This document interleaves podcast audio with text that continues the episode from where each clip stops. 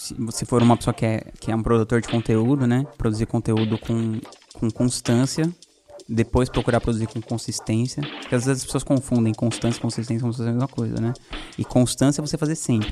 Consistência é você fazer alguma coisa que tenha, que tenha valor ali, sabe? Que, que seja boa, né? Seria a coisa da, da excelência, né? Um conteúdo que vale a pena ser consumido. Bom, primeira coisa seria isso. Depois você aprender sobre distribuição, é, você entender um pouco sobre tráfego tal, tráfego pago. Acho que é os pilares do negócio, né? É produção de conteúdo.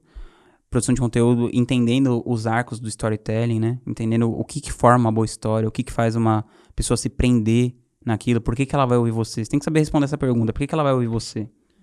O que, que faz você não ser um commodity? Saber responder essa pergunta né? Depois entender um pouco de distribuição e depois pensar nessa coisa dos múltiplos pontos de contato com a audiência. Porque, por exemplo, você está no Instagram, você está construindo uma casa num terreno que não é seu. Você está no Facebook, então, por exemplo, vocês viram o que aconteceu com o Facebook, tipo, a entrega orgânica tipo, praticamente acabou.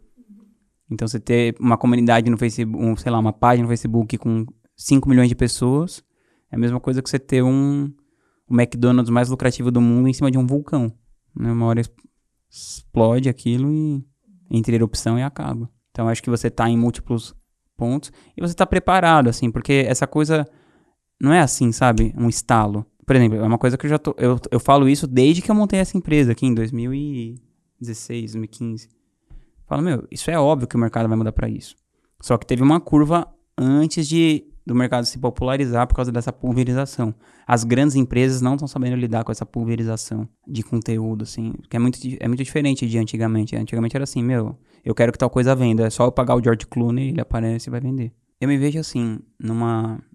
Eu me vejo não tendo que... Me, uma coisa que eu não curto muito aqui da, da cultura do nosso país, que tá em todos os lugares que são mais subdesenvolvidos, assim, que é essa coisa do dinheiro, né? Tudo é dinheiro. Então, assim, você Chegar no ponto de ônibus, a galera tá falando de dinheiro. Tipo, eu quero que minha vida seja menos sobre dinheiro. Falar menos tempo sobre dinheiro, sabe?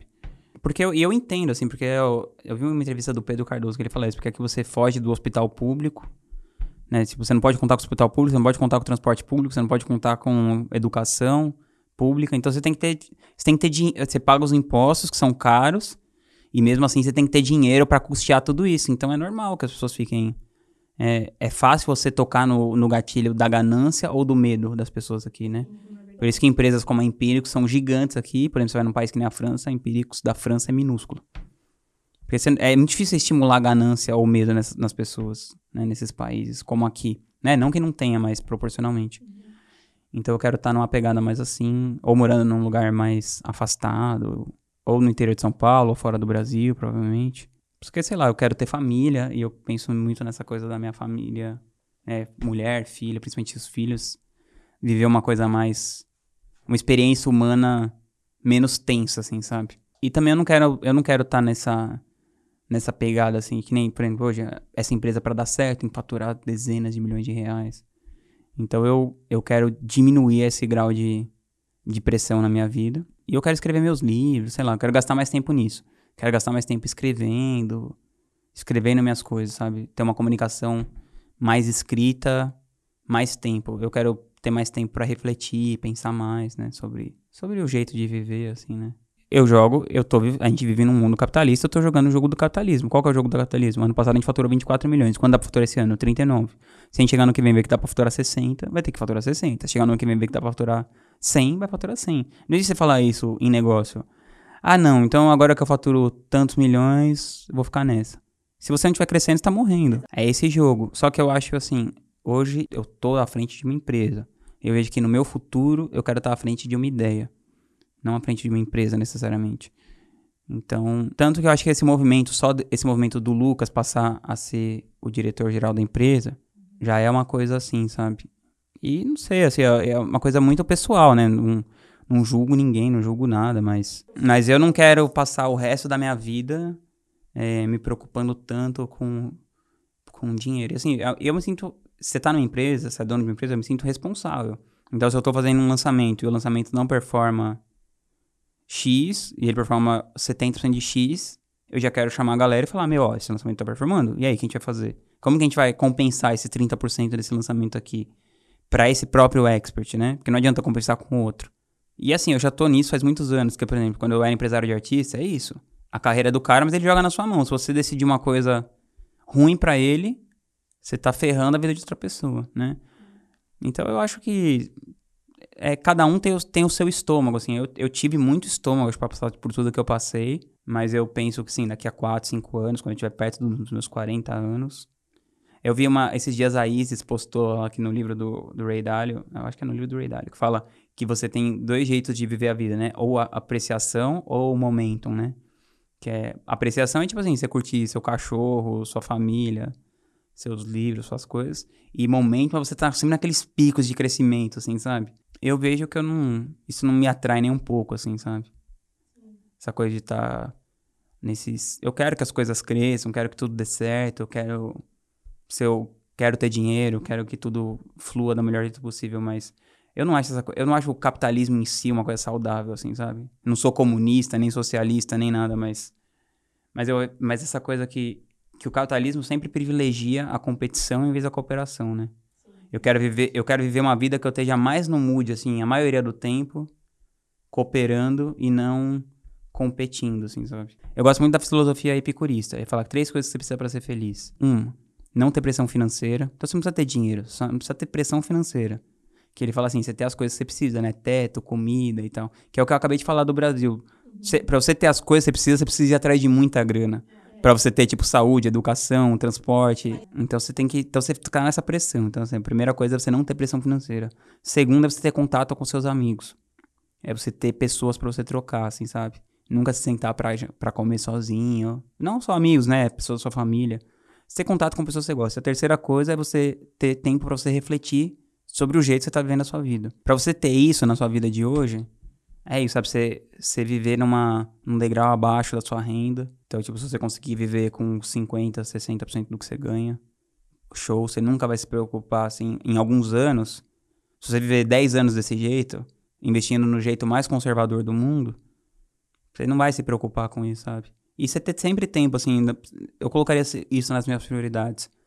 É cuidar dos meus relacionamentos e cuidar de refletir sobre o jeito que eu vivo minha vida. E não ficar, sabe? Eu acho que quando a gente é mais jovem, assim, qualquer coisa meio brilhante, assim, você fica atrás, assim, sabe?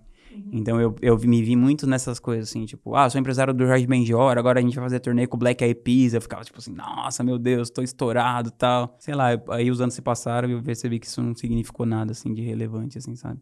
Às vezes se eu tivesse gastado menos tempo com isso, em ficar é, me sentindo especial por isso e tendo cultivado melhor alguns relacionamentos, eu acho que eu estaria mais mais completo, assim, sabe? Criar espaço, criar capacidade de refletir sobre as coisas, né? Criar espaço para refletir, criar espaço para pensar é, e ler também. Leitura, com certeza.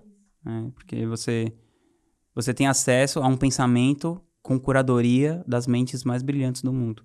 Acho que tudo que você tudo que você busca expandir a sua consciência, né? Então, terapia, por exemplo, eu faço terapia faz uns oito anos, assim. Acho que foi um dos melhores investimentos. Se eu não tivesse terapia, nenhuma chance, assim, do jeito que eu era estourado antes. Então, fazer terapia foi, acho que, uma das melhores coisas que eu faço até hoje. Então, coisas para cuidar do corpo, então, sei lá, cuidar da, da coluna, sabe, do seu bem-estar físico, né?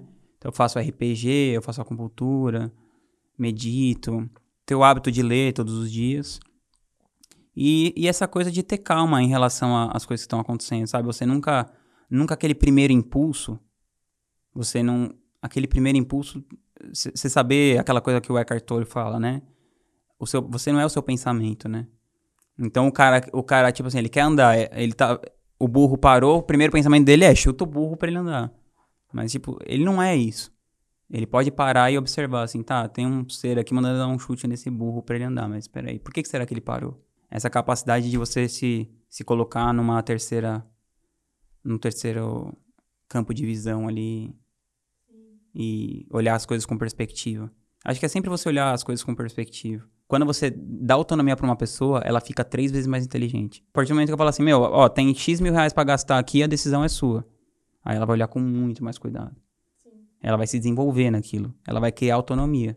Agora, se eu ficar pra ela, tipo assim, quando você for respirar, me pergunta se é pra expirar já. Aí a pessoa. Aí você vai ter. Aí você tem que ficar fazendo o trabalho de todo mundo sempre, sabe? Então essa coisa de delegar, assim, saber delegar. Assim, de, de dar autonomia para as pessoas que trabalham com você. Isso eu peguei muito do Team Ferris, assim. A outra coisa é, se você, se, por exemplo, meu trabalho hoje, eu consigo cobrar alguns milhares de reais para dar uma hora de consultoria. Se eu estiver fazendo um trabalho que vale 200 reais a hora, eu tô rasgando 3.800 reais, sei lá, se eu cobro 4 mil. Então, o que ele fala, ele dá um exemplo assim, se você ganha 25 dólares a hora e você estiver fazendo um trabalho de 10 dólares a hora, você tá simplesmente rasgando dinheiro. Então, sempre pensei isso, assim, sabe? Tudo que dá pra eu terceirizar e tal, pra eu passar pra frente. Então eu, eu me concentro em fazer só aquela coisa que eu vou gerar mais valor pro negócio, assim. Que tá nesse livro que chama Trabalho 4 horas por semana. E essa coisa, dessa fantasia do dinheiro, né? Que ele fala que todo mundo fica assim, todo mundo quer ter um milhão de dólares, né? Aí você fala assim, tá bom, o que, que você vai fazer com um milhão de dólares? A pessoa fala alguma coisa tipo assim, ah, eu vou dar uma volta de moto na China. Tá, mas isso você, se você trabalhar limpando o banheiro nos Estados Unidos por quatro meses, você faz isso. Você não precisa ter um milhão de dólares. Então as pessoas elas passam a vida se matando por um negócio que elas estão imaginando. E aí quando elas chegam lá na frente, às vezes elas nem conseguem juntar esse dinheiro todo, ou se conseguem juntar, ela já tá não tá mais na época que ela vai andar de moto na China. Então esse conceito de mini aposentadoria, sabe? Então eu falo assim, meu, eu quero morar na montanha, tal, mas não vou ficar sonhando que eu quero morar na montanha, eu vou morar logo. E ver se eu tô, se realmente é isso que me, sabe? Uhum. Não ficar trabalhando a sua vida toda por uma coisa que você nem sabe como vai ser né? Esse conceito de mini aposentadorias, assim. Então, várias coisas assim que eu aprendi nesse livro que eu, que eu aplico na minha vida até hoje.